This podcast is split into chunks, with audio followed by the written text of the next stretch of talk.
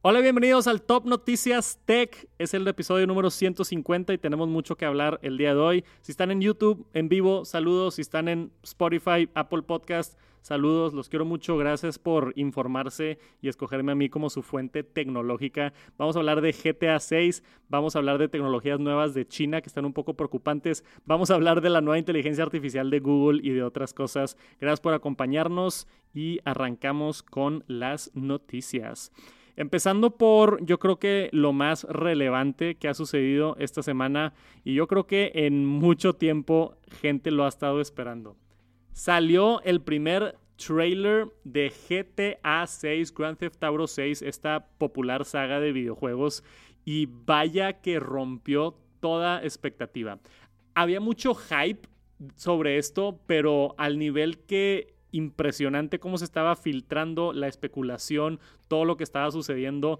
Iban a sacar el trailer diciembre 5 y diciembre 4 se empezó a filtrar en diferentes lugares y ya Rockstar, el desarrollador del videojuego, dijo, ¿sabes qué? Mejor ya lo pongo yo. Lo sacaron el trailer oficial antes y ahorita, si me meto a YouTube, vean esto, tiene 130 13 millones de views. 113 millones de views. Ahí dice, es demasiado. Rompió el récord de más vistas para un video en YouTube, sobrepasando a un video de Mr. Beast. Más vistas en un cierto periodo de tiempo. O sea, 100, más de 100 millones de vistas en un día está ridículo. O sea, más vistas que el top en YouTube ahorita, Mr. Beast. Está loquísimo. Les pongo el trailer aquí un ratito en lo que hablamos. Y se ve impresionante. O sea, vean esa. Digo, a través del directo estoy seguro que no se va a notar mucho la, la calidad.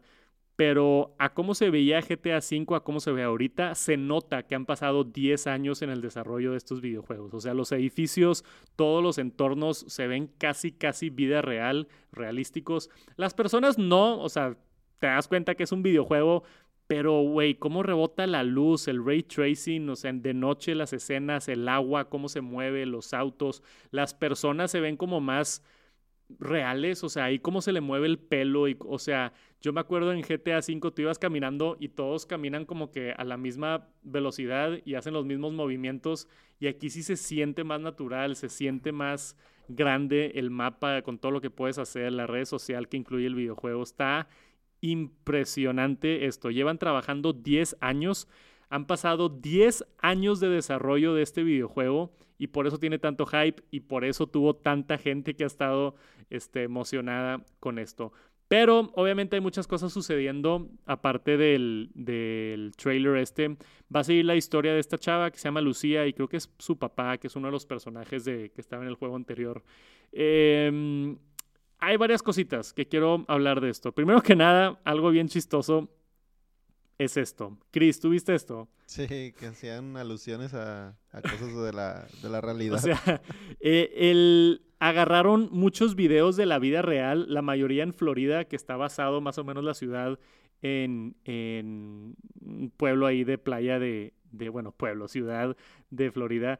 Y hay muchas referencias en la red social del videojuego a actos que han sucedido en la vida real, como esta señora loca con martillos en las manos está en el videojuego también y este cocodrilo, la chava está arriba del carro, tenemos acá regando las plantas. E, este a mí también, güey. O sea, tiene casi, casi los mismos tatuajes ahí con, con... O sea, son como que memes y cosas que han sucedido extrañas por allá en Estados Unidos y están en el videojuego. O sea, está loquísimo el paralelo que lograron encontrar con estas imágenes. Se nota que se tomaron el tiempo como para agarrar las referencias, que me encantó eso.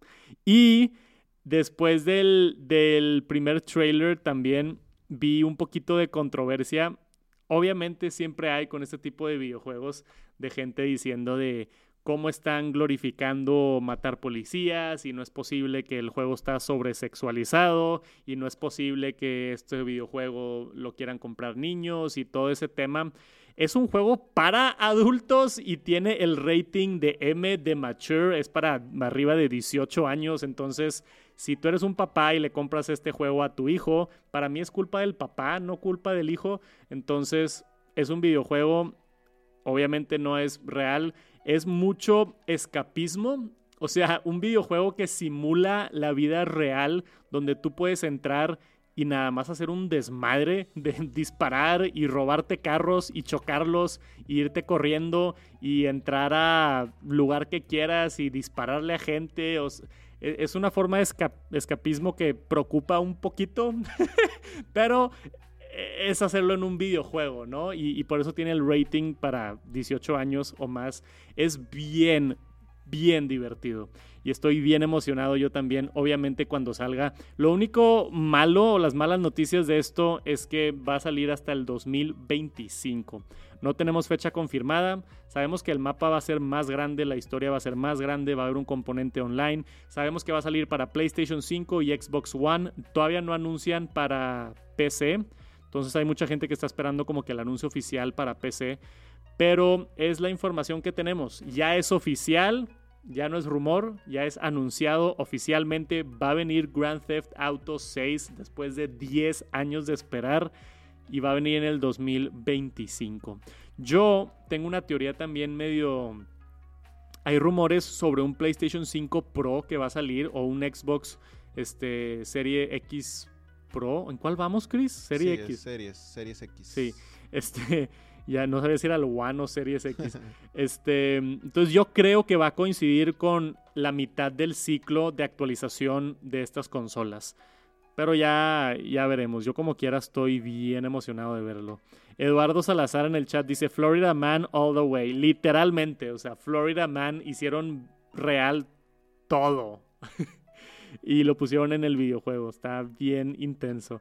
No, no, puedo con la emoción de esto. O sea, estoy al igual que las otras 100 millones de personas que ya vieron el trailer, seguramente están muy, muy emocionados. Hay estimaciones de que ha costado desarrollar este juego más de mil millones de dólares y se han tardado más de 10 años en desarrollarlo. Va a estar enorme este videojuego y estoy bien emocionado por verlo. Te preguntan acá en TikTok que si saldrá para la Mac. En TikTok, saludos a la raza de TikTok. eh, para la Mac, no, no hay confirmación sobre PC y no hay confirmación sobre Mac. No sé, la verdad, si hagan el, el port al silicio de Apple con M1, M2, M3, no creo, la verdad. Al menos no al principio, pero pudiera ser. Según yo, no, no va a salir para Mac. No está ni confirmado para PC, entonces dudo que, que salga para Mac. Ya hay gente diciendo que es una inclusión forzada porque es mujer y parece latina. Sí, va a haber, siempre va a haber ese tipo de, comentarios y de eh, controversias y otras cosas, pero es un videojuego al final del día. O sea, no, no te puedes poner a criticar ese tipo de cosas porque no llegamos a ningún lugar. ¿Qué onda, Chris? ¿Te lo vas a comprar? Sí, la verdad, sí. Deja tú, lo que va a valer. Aunque cuestes 200 dólares, hay unos rumores que están diciendo que va a costar como 100, 150 dólares. Y lo vale, la verdad. O sea, creo que son esos juegos. Imagínate, sigo jugando, yo sigo jugando el GTA V. Imagínate 10 años después. Digo, les van metiendo actualizaciones y los juegos online. Entonces creo que es una ahora sí que será una inversión a largo plazo. una inversión, o sea, si es como te convences de gastar dinero en videojuegos. No es, gastar dinero en juegos, es una inversión en tu diversión. Es una inversión de diversión, me gusta. Ok. Yo también obviamente lo voy a comprar. Ya si, si me animo, igual y hasta hacemos directos jugando o algo ya que salga. Pero falta mucho, 2025. Y Vita... los, los Vision Pro. Ah, con los Vision Pro, güey, imagínate. Estaría chido en realidad virtual. No creo que esté desarrollado para realidad virtual. Yo creo que ese va a ser el siguiente GTA. O sea, GTA 7, cuando salgan otros 10 años en el 2030, igual y ahí ya sí estamos en realidad virtual. Igual y ahí sí está un poquito más preocupante meterte a matar gente y a, y a, buscar prostitutas en la calle. No, no está muy saludable. Pero ya, ya, ya veremos qué es que, qué sucede. Google acaba de lanzar Géminis, su tan esperada respuesta a ChatGPT. Tenemos aquí un artículo de Wired. Es un nuevo modelo, un Large Language Model de inteligencia artificial generativa, como lo es ChatGPT. Géminis va a venir en tres versiones. Anunciaron ya que va a venir una versión como Ultra, una Pro y una Nano. La Nano va a estar en dispositivos Pixel de Google. La Pro va a estar en Google Bard empezando ahorita, al menos en Estados Unidos. Y la Ultra va a venir en enero. Lo importante de esto es que hay ciertos parámetros para medir la inteligencia de una inteligencia artificial. Y este sistema de Géminis de, Google, eh, DeepMind es una división de Google. Google es una empresa enorme con subempresas y hay tienen una sección de Google que se llama DeepMind que ha estado trabajando en esta competencia de ChatGPT. Ellos fueron los que están lanzando esto y lo están implementando en Google Bard, que es la inteligencia artificial de Google. Está un poquito confuso, pero lo importante aquí es que técnicamente en las pruebas supera a ChatGPT 4 en todas las pruebas. No por mucho, por como 5 o 6%, pero es más inteligente y más capaz que ChatGPT 4, especialmente en razonamiento. Y a mí eso fue lo que me traumó. Si no han visto este video, les recomiendo que vayan a verlo. Está impresionante las capacidades que tiene Géminis. O si están escuchando el podcast, se los platico un poquito. Básicamente puede ver lo que estás haciendo y con una velocidad transmitirte la información en tiempo real. Entonces aquí en el demo dibujan un pato y le dice, ah, acabas de dibujar un pato y luego le dibuja agua y la computadora le dice, ah, el pato está nadando. Y después todavía se pone a colorear el pato y está azul y le contesta, oye, los patos normalmente no son azules, pero hay un par de especies de patos que sí son azules y te explica cuáles son esas especies de patos. O sea, le sigue agregando y el contexto que tiene es la primera inteligencia artificial que para mí se siente natural el cómo está conversando con ella. Al menos en este demo. Obviamente en los demos pues no hay ningún error ni nada y todo se ve bonito y perfecto. Pero está a un grado impresionante, así como si le estás preguntando a una persona de, oye, ¿qué es esto? Y le dice, oye, pues se ve como un pato azul, pero no estoy seguro de qué material está hecho. Y luego lo aplasta y hace un ruido, hace un squeak. y dice, ah, está hecho de plástico. O sea, entiende el contexto de cómo suenan diferentes materiales, que eso también está traumante para una inteligencia artificial. Aquí está el demo, en serio vayan a verlo si no lo han visto, nada más busquen ahí Gemini Google DeepMind demo. Está traumante. En otro demo ahí le apunta a diferentes países y se los muestra, esconde una bolita de papel y la está moviendo en unos, en unos vasos para tratar de simular y, y ver si la computadora puede saber dónde está. Está increíble, o sea, cada vez estoy más emocionado y un poquito más asustado de lo que puede hacer inteligencia artificial y esto es lo que yo considero ahora la gran carrera por ver quién desarrolla la inteligencia más capaz, más versátil, más veloz, más humana, más natural, porque está compitiendo con ChatGPT 4 que OpenAI sacó en marzo. Marzo fue hace mucho tiempo. Entonces, seguramente ahora OpenAI, pronto, yo creo que empezando 2024, seguramente van a sacar ChatGPT 5, que va a estar más inteligente que este nuevo sistema de Google. Y pronto, en, no sé, uno, dos, tres años, vamos a llegar ya a tener, no sé, o sea, este tipo de inteligencia artificial al punto donde ya puedes platicar con las computadoras exactamente como si fueran humanos. De, ayúdame con esto. Ah, sí, ¿qué necesitas? Oye, ¿qué es esto? Y te dice, ah, mira, esto es esto. Y ya tener ese tipo de conversación fluida está impresionante. También si no han probado Google Bard, es completamente gratis. O sea, puedes googlear Google Bard y entrar, ya está funcionando en México. Entonces puedes entrar aquí a experimentar con Google Bard.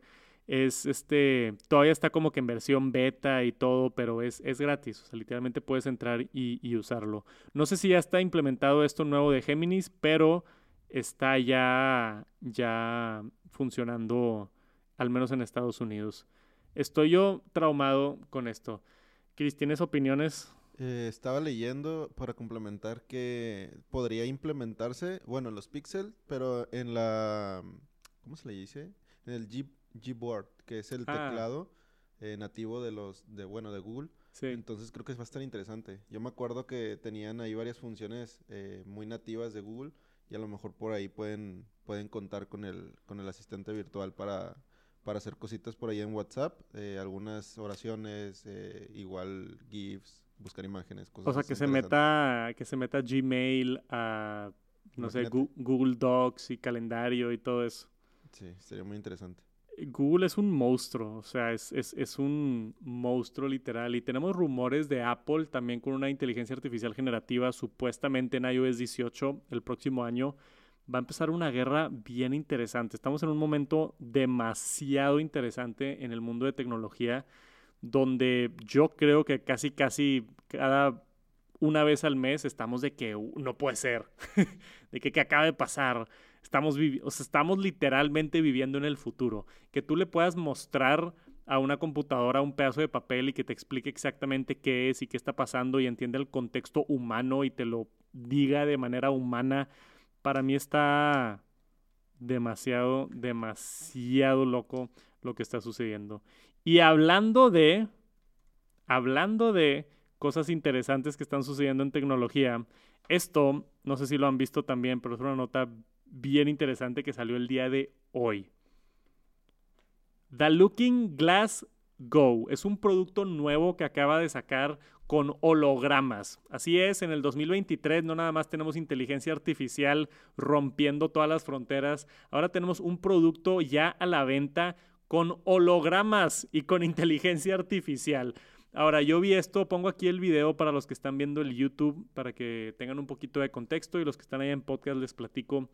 Esto es un producto físico que es- básicamente se ve como una pequeña tableta plegable que pones en tu escritorio y tiene una tecnología para hacer un holograma 3D o una pantalla 3D sin la necesidad de tú utilizar lentes. Hemos visto este tipo de tecnología tipo en el Nintendo 3DS y ese tipo de cosas, pero no estaban muy bien implementadas. Esto está muy avanzado y en video no le hace justicia.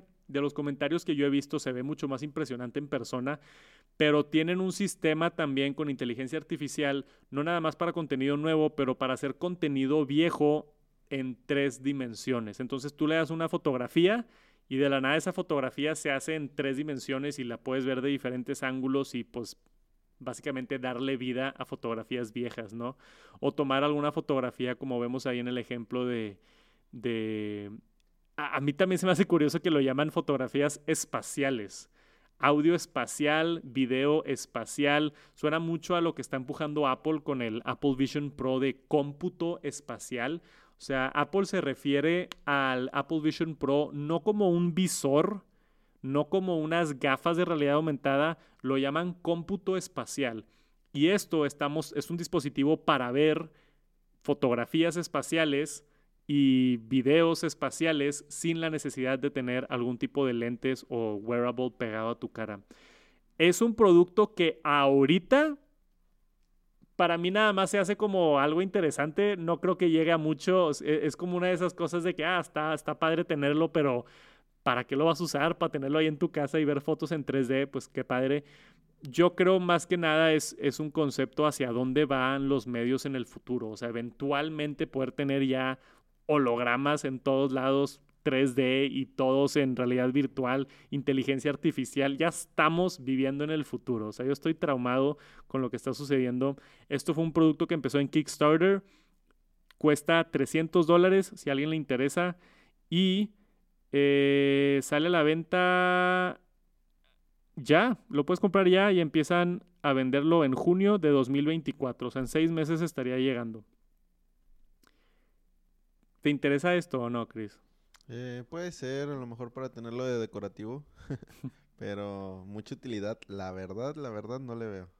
Yo tampoco. O sea, lo, lo vi y fue como, está muy interesante, pero no sé para qué lo usaría. Por ahí leí eh, la nota que también se podría interactuar con personajes holográficos de IA impulsados por ChatGPT. Entonces creo que por ahí puede ser algo entretenido. O sea, es como tener una, no sé si una Alexa, pero eh, una Alexa un poquito más, eh, pues, principiante y pues, estar interactuando ahí de vez en cuando. Sí, tiene una, tiene una conexión con ChatGPT y en vez de estar, o sea, se cuenta, en vez de estar hablando con Alexa a través de una bocina que pues no la puedes ver, nada más estás viendo ahí la bocina, esto sería como un holograma de un avatar, como vemos ahí en, en este personaje de anime, ahí platicándote de, hey, ¿cómo estás? El clima es esto o así, ¿no? O sea, ya tenerlo como más presente. Entonces imagínate en algún pronto futuro tener una pantalla igual y más grande con más efecto de hologramas, uno en la cocina y otro en la recámara. En vez de que sea una bocinita, tú, tú le hablas a Siri o Alexa o lo que sea y aparece este holograma y te dice, hola, ¿qué necesitas? O sea, suena como película de ciencia ficción y no estamos tan lejos. O sea, la tecnología ya está casi ahí. Este es The Looking Glass Go, si lo quieren buscar o si quieren apoyar el proyecto en Kickstarter, ya está por ahí disponible. Esta semana fue el evento del Cybertruck. Tuve varios colegas que estuvieron por allá. Gabo Salazar, saludos de Autodinámico. Tuvo la oportunidad de ir. También este Eduardo Arcos de España estuvo por allá en el evento de Cybertruck. Hicieron sus coberturas si lo quieren ir a checar. Por ahí también vi el video de MKBHD. Hubo varios youtubers, ¿no, Chris? Que estuvieron por allá. Sí. Viendo el, la nueva pickup de Tesla. En Texas, ¿verdad? Sí, en Texas. Es en la Giga Factory de Austin. Que ahí es donde pues hacen, no sé, todos los, los coches o muchos de los coches que hacen Tesla. A, a, mí me encanta. O sea, ya fue hace cuatro años que habían anunciado la Cybertruck. Yo la amo porque a mí me encantan las cosas que se ven techy y futuristas. Entiendo que a muchas personas no les gusta el diseño, yo lo amo. O sea, no, no soy de comprar una troca, pero si sí compraría y tuviera dinero, definitivamente me encantaría tener una de estas. O sea, se ve tan ridículo y le aprecio tanto un cambio de diseño drástico. Algo que me encanta de Elon Musk es que él quiere llevar la humanidad hacia el futuro y mucha gente lo dice, pero él también se enfoca en lo visual, de que, güey, neta, ¿cómo se vería una troca del futuro? No, no se ve como una Ford F-150 o lo que sea, o sea, tú ves esto y parece una escena de Halo, güey. O sea, parece una escena de, del 2300. O sea, se ve como el futuro. Y aprecio mucho eso. A mí me encanta ese tipo de diseño. Y de lo que tengo entendido, ha vendido un montón, ha tenido muchísimo éxito. Hubo una ligera controversia, bueno, no ligera, pero es, que es algo que normalmente vemos mucho con Tesla, donde prometen ciertas cosas y luego no, no se quedan esas promesas años después. Entonces, el rango es menos de lo que habían dicho, el precio es mucho más de lo que habían dicho.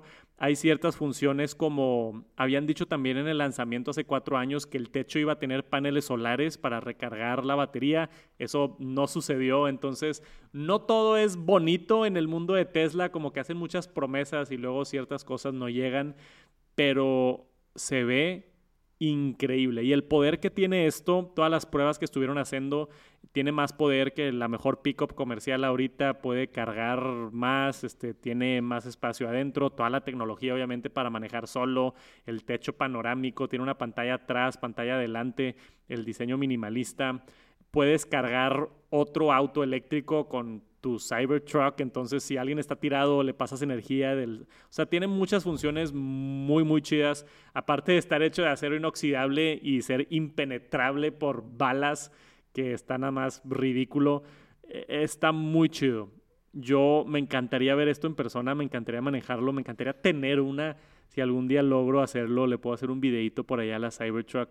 Es de los vehículos más interesantes que hemos visto los últimos años y, felicidades a Tesla y todo el equipo allá, a Elon Musk, por lograr hacer esto. Porque una cosa es decirlo, de que ah, estaría padre hacer una, una pick-up así de diferente, pero ya lo están vendiendo. O sea, ya hicieron las primeras entregas, ya hay muchos videos en Twitter y de cómo se ve esto en las calles y, y me encanta, güey. Me muero de ganas ya por estar manejando un día y nada más voltear y de que, güey, ¿qué es eso?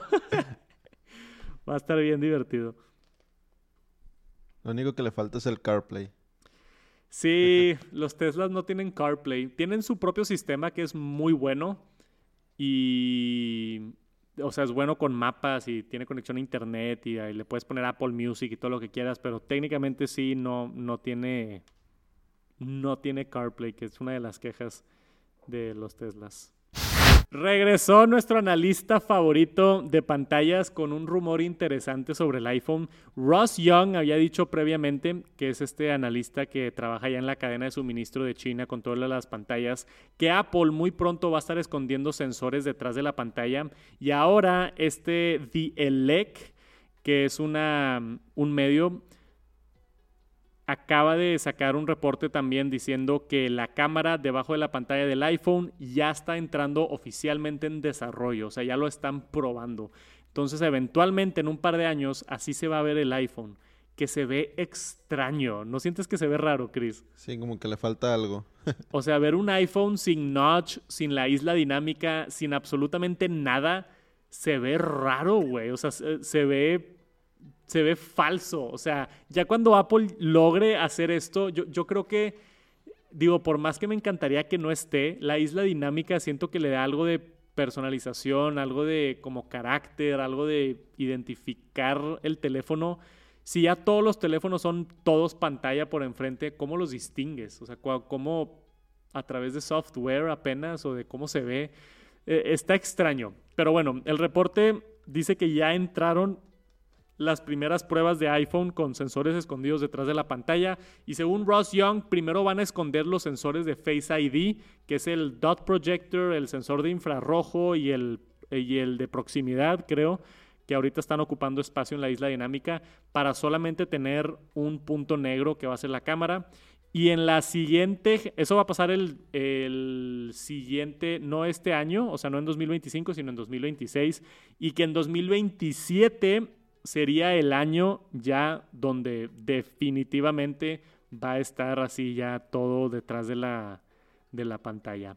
Hemos visto, por ejemplo, el Galaxy Fold y otros dispositivos que ya esconden la cámara selfie detrás de la pantalla, pero la calidad no está ahí. O sea, se nota la calidad y creo que Apple está tratando de que se vea igual la calidad escondiendo la cámara detrás de la pantalla. Porque ahorita Mm, todavía no estamos ahí. Por más chido que se ve en el fold, si te tomas una selfie no es la misma calidad que si no estuviera la cámara ahí.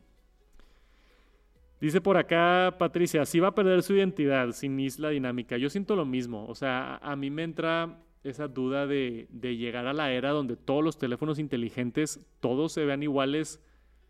No sé cuál va a ser el factor diferente. O sea, eh, el, cómo se dobla, tal vez, si nos vamos a dispositivos plegables, otras cosas.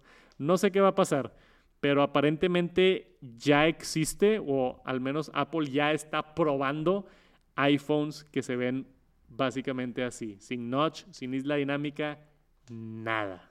Vamos a ver qué pasa con eso. Esta semana se hizo medio tendencia porque China creó básicamente una capa de invisibilidad a través de algo que ya hemos visto antes, e, es de cómo rebota la luz en ciertos ángulos, puedes crear la ilusión de invisibilidad, pero se lo llevaron al siguiente extremo, logrando adaptar ese material a un textil. Entonces, cómo funciona el normal es esto, que de hecho yo he visto un par de youtubers que compran de estos paneles que se ve impresionante. O sea, lo pones enfrente de ti y parece que no hay nada atrás de ti. Sí se ve un poquito distorsionado y como que los colores se ven diferentes, pero está muy interesante la tecnología. Ahora, el científico Chu Juan Jun Huao, no sé si pronuncié eso bien, pero introdujeron esto y después presentaron la capa de invisibilidad, que es este video de acá que está traumante y esto es lo que da miedo. O sea, vean a este güey. Se pone una tela y completamente, básicamente desaparece. O sea, se ve ahí como que las arrugas de la textura todavía. Pero si estás caminando, yo creo que ni te das cuenta, güey. O sea, volteas y no te darías cuenta que hay una persona ahí, dependiendo de cómo le esté rebotando la luz. Pero están cerca de lograr como que la completa simulación de invisibilidad y, o sea, este episodio hemos estado hablando de tecnologías que van a cambiar el mundo. Esto, si se logra comercializar y si en realidad está así de bueno, va a estar impactante cómo pudiera afectar esto. O sea, imagínate comprar esto, güey, y ahora... adiós al croma. sí, adiós al croma para la producción de video, pero no, güey, qué miedo que haya alguien ahí escondido esperándote afuera de tu casa con una de estas capas, no sé, güey, o sea, a, a mí me da un poquito de miedo. Ahora, para ser justos, este video lo publicaron y después no lo encontramos en ningún lugar no sé si es real, puede que esté como que editado o, de cierta manera no sea completamente verdadero este video, no estoy seguro porque no lo encontramos en la publicación oficial. Entonces puede que sea fake news de lo bien que se ve esto. Nada más quiero dejar eso como, como dicho, pero e, está impresionante. O sea, esto a mí también me voló el cerebro. ¿Para qué la usarías tú, Chris? Uy, no sé, yo creo que para... No sé, yo creo que para creciendo contenido estaría chido. Te ahorrarías muchas cosas, muchas... La postproducción y materiales, nada más te la compras y ya. Sí, no sé, es que yo, yo normalmente soy optimista con tecnología y ahorita ando un poco pesimista de que las aplicaciones militares de esto, las aplicaciones de gente queriendo hacer daño o escondiéndose o no sé. Sí, tienes razón. No sé, puede que esté como muy pesimista, pero ahí está la, la capa de invisibilidad. Básicamente Harry Potter, o sea, el artículo mencionaba a Harry Potter como la referencia. Creo que todos tenemos esa ilusión de, de haber visto las películas y imaginarte el montarte así la capa de invisibilidad y que realmente funcione. Es una locura lo que estamos viviendo, güey. O sea, hace, no sé, güey, siento que hace dos años, tres años, cuando empecé el Top Noticias Tech, las noticias eran de que este nuevo smartphone y esta nueva tableta y esta nueva bocina. Y ahora las noticias es tipo capas de invisibilidad, inteligencias artificiales súper inteligentes, hologramas. O sea, ¿qué está pasando con las noticias de tecnología? Está bien loco lo que está sucediendo. Y por si no fuera suficiente, tenemos otra noticia que también está bastante loca. Kiss, el grupo popular de música, tuvo, bueno, anunció básicamente versiones digitales, avatars en conciertos y planes para irse completamente virtual. Estos son los cuates que hicieron la canción de eh, rock and roll, ¿cómo es? All Night, la típica de ellos. Sí, rock and roll all night. Eh, o sea, es un grupo ya, uff, bastante viejito. Y siguen dando conciertos. Y anunciaron una nueva era donde ahora lo van a hacer a través de hologramas. O sea, básicamente lo que ves en Las Vegas con Michael Jackson o con Tupac o, o gente así que ahora está desafortunadamente muerta, lo quieren intentar hacer con grupos y bandas que ya están vivas, o sea, que no se han muerto, que es lo más interesante de esto. Entonces, y no es como que una experiencia en tu casa es, tú vas a un concierto y hay hologramas tocando la música y no está realmente el artista ahí. Tengo muchas dudas sobre esto. ¿Te, dan ganas a ti, Chris, de ir a algo así? No, o sea, yo creo que para revivir momentos, pero pues si están vivos, ¿qué necesidad, qué necesidad hay de ir a ver videos? Y hay muchas dudas sobre, sobre los derechos de, de, cuando alguien está muerto, si puedes usar su imagen para lucrar y vender boletos o no, pero es algo que está haciendo esta empresa que se llama, ¿cómo se llama? Pop House. Lo han estado haciendo con los de ABBA. ABBA son los de Dancing Queen, también una banda ya de los 70s, 80s muy famosa. Estos tipos de shows con hologramas donde venden boletos, va gente a un estadio y obviamente tiene mérito la creatividad y la producción, pues tienen que hacer todas las luces y que el sonido se escuche bien y que el holograma se vea bien y que vayan al ritmo con la música y todo, pero estás yendo básicamente a un show preproducido y le están dando play a algo, ¿no? en, en teoría, al menos. Entonces, no sé, a mí también esto me da como que Ando medio, medio pesimista hoy, Chris. No, está bien. Es para que se preparen para cuando ya no estén. es que esto a mí tampoco me dan ganas. Como que si están, como si tú dices, si es una experiencia que no puedes tener, pues sí, si es alguien que ya desafortunadamente está muerto o algo, pero no sé, a mí me da la impresión de que a estos vatos ya les da flojera. o ya está uno muerto y dijeron, no, ¿sabes qué? Ya mejor vendemos los derechos de la imagen de nuestra música y de nuestras caras y ya nada más que lo haga alguien digital y se quede la mitad del dinero y ya. Hemos visto también varias notas de, de actores haciendo eso, como Bruce Willis, que ahora ya no puede actuar. Entonces había por ahí una nota hace rato, hace unos meses, de estaba, estaba firmando el derecho de utilizar su imagen para futuros proyectos a través de inteligencia artificial. Entonces, que aparezca Bruce Willis en una película, pero sea todo CGI sea todo computarizado con inteligencia artificial y su voz con inteligencia artificial. O sea, básicamente actuó en la película, pero él no estuvo físicamente ahí. Está muy raro, güey, está muy raro eso. Y no sé si, no sé, ¿qué opina el chat sobre ese tema? O sea, ¿les importa saber que no es realmente la persona ahí creativa haciendo las cosas o no? Igual y eso pierde ya cierto valor después. Patricia dice, estamos en, la línea del cambio entre una era y otra en tecnología. Yo también siento eso. lo siento mucho como la época pre-internet y post-internet. Cambió el mundo por completo. O sea, pre-internet, pre-internet no existía Google Maps.